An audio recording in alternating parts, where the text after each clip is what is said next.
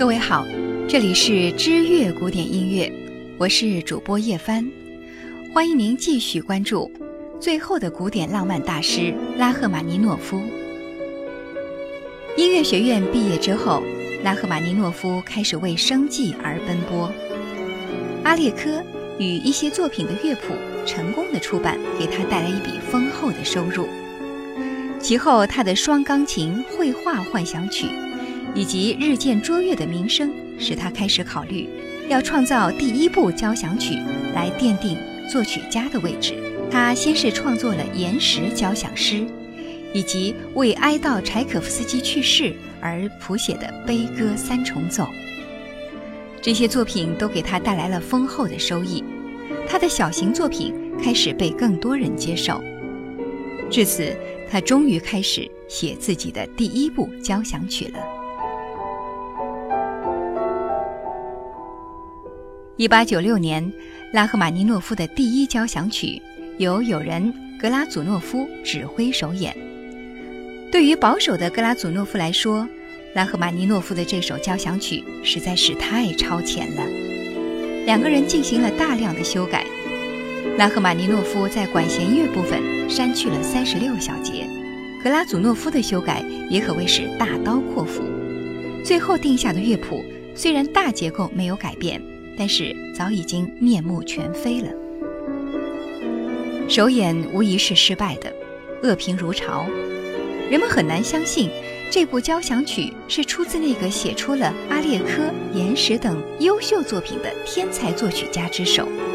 这是拉赫玛尼诺夫人生中最大的一次失败。他还做了一个背锅侠，因为他败给了格拉祖诺夫的保守。结果却必须由他自己来承担来自于四面八方的口诛笔伐，于是他取消了创作第二部交响曲的念头。可以说，经此一役，他已经丧失了作曲的动力和激情。随后，他接下了一份歌剧的指挥工作，他指挥过比才的《卡门》，圣桑的《参孙与达里拉》，达尔格梅日斯基的《水仙女》，格鲁克的《奥菲欧》。以及科萨科夫的《五月之夜》等等。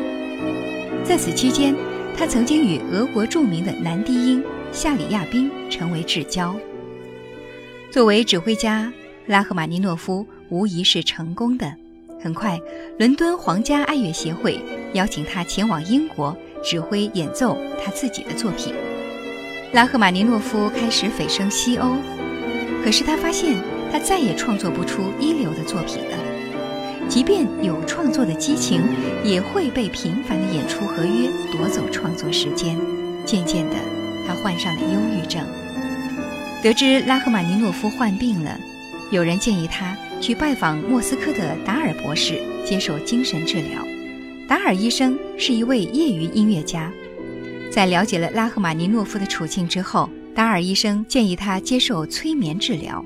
几个月的治疗过去之后，夏里亚宾随后邀请拉赫玛尼诺夫同行意大利，一路上风光旖旎，新的环境与友人无微不至的照顾，让他重拾创作灵感。在那里，拉赫玛尼诺夫写下了《治疗者潘斯特》与《爱的二重唱》。一九零零年回国之后，拉赫玛尼诺夫把在意大利草拟的两部作品写完。一部是双钢琴第二组曲，另一部就是堪称二十世纪最伟大经典的拉赫玛尼诺夫第二钢琴协奏曲。重拾作曲的能力使他欣喜若狂。一九零零年的十二月，第二钢琴协奏曲，拉赫玛尼诺夫只写好了后两个乐章，就迫不及待地在莫斯科的贵族音乐厅进行了试演。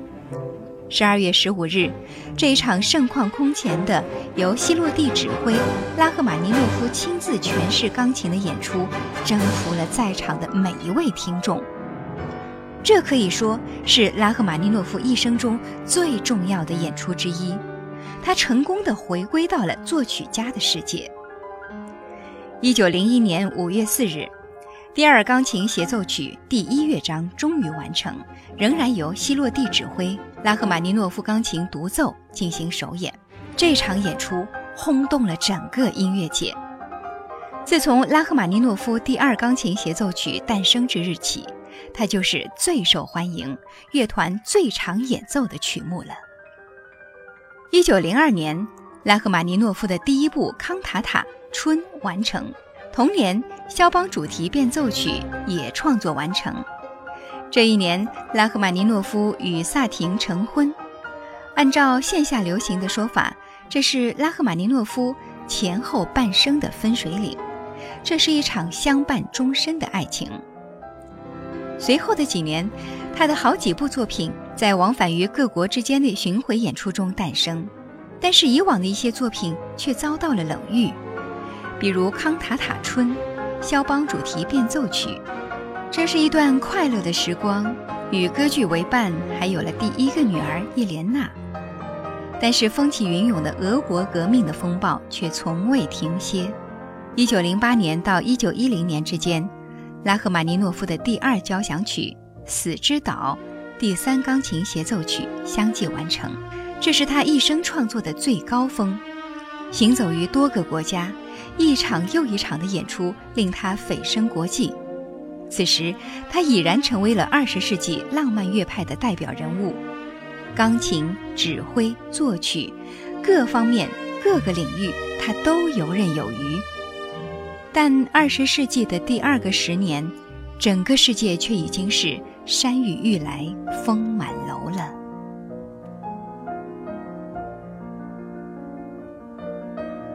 各位听友，这里是知乐古典音乐，我是主播叶帆。今天的节目《最后的古典浪漫大师拉赫玛尼诺夫》就播送到这里，欢迎您继续关注。